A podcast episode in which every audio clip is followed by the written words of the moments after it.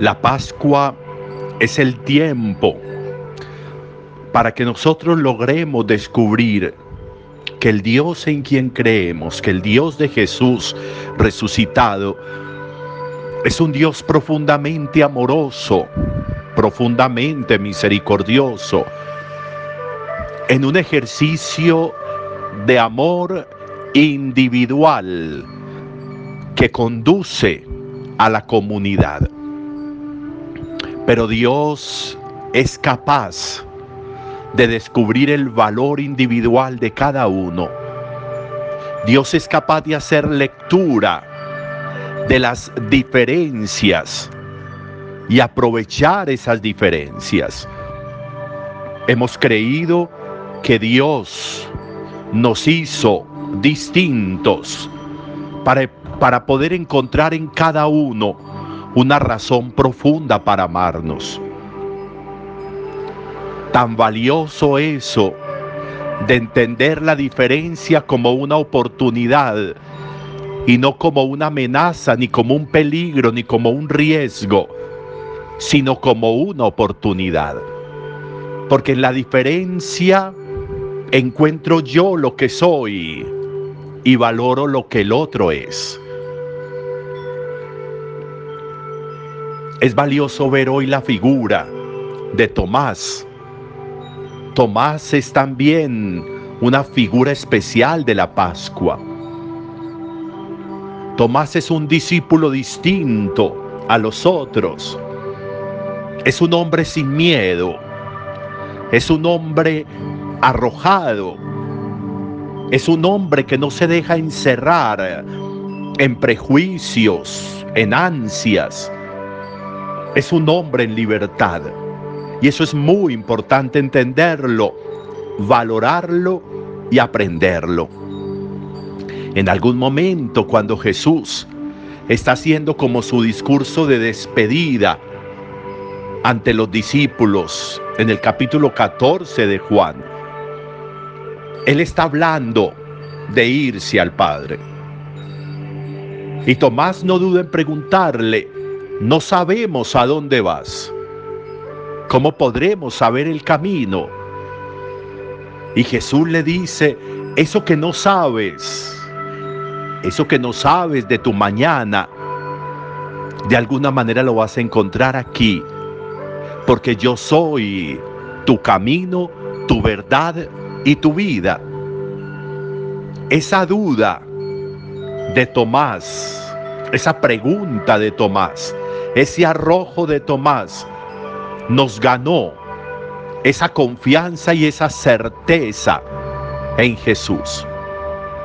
De saber que el mañana no nos preocupa, que el hacia dónde vamos no nos preocupa, porque si Él es el camino, nos conduce a buen puerto, porque si Él es la verdad, no necesitamos ni siquiera sentarnos a preguntarnos algo, porque Él es la verdad en nosotros y es la vida en nosotros, la razón de la vida en nosotros.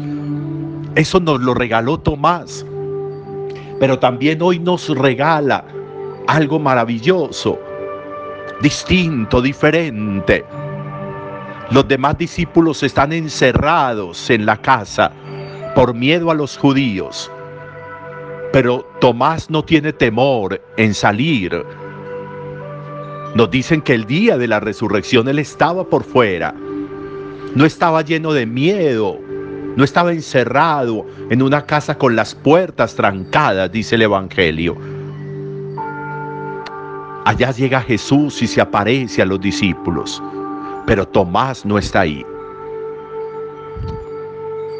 Tomás tiene dudas. A Tomás le cuesta creer. Y cuando los discípulos le dicen al regresar Tomás que han visto al Señor, él no tiene temor en decir no les creo. Si no meto los dedos en la señal de los clavos, si no meto la mano en su costado, no creo. Hay maneras distintas de creer, nadie tiene que creer como creo yo. Nadie tiene que creer de la misma manera que creo yo. Tomás no cree así. Y por eso cuando Jesús llega Jesús lo primero que hace es llamarlo y decirle, Tomás, venga, aquí está la señal de los clavos, aquí están mis manos, venga, meta sus dedos, aquí está mi costado, venga, meta su mano en la herida del costado. No sea incrédulo, sea creyente, es la invitación que le hace. Pero no lo regaña, no lo entiende. Entiende su manera de creer distinta, entiende su manera de creer diferente. Y por eso lo atrae y lo llama y le colma los deseos de su fe. Qué tan importante entender que hay momentos en que hay dudas en la vida, en que a veces nos cuesta creer y es normal, en que a veces nos cuesta amar y es normal, en que a veces nos cuesta confiar y es normal. Eso es normal. Lo que no es normal es que nos quedemos ahí. No, que regresemos a la fuente es importante. Que no nos alejemos de la fuente del amor, de la fuente del creer, de la fuente del confiar. Y Tomás termina en esa confesión de fe maravillosa.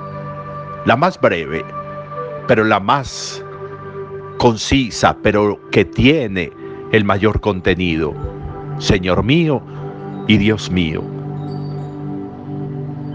Hoy es un buen domingo para que en la misericordia de Dios entendamos la misericordia con que nos ama y la misericordia con que deberíamos amar, la misericordia con que cree en nosotros y la misericordia con la que deberíamos creer en los demás y en nosotros mismos.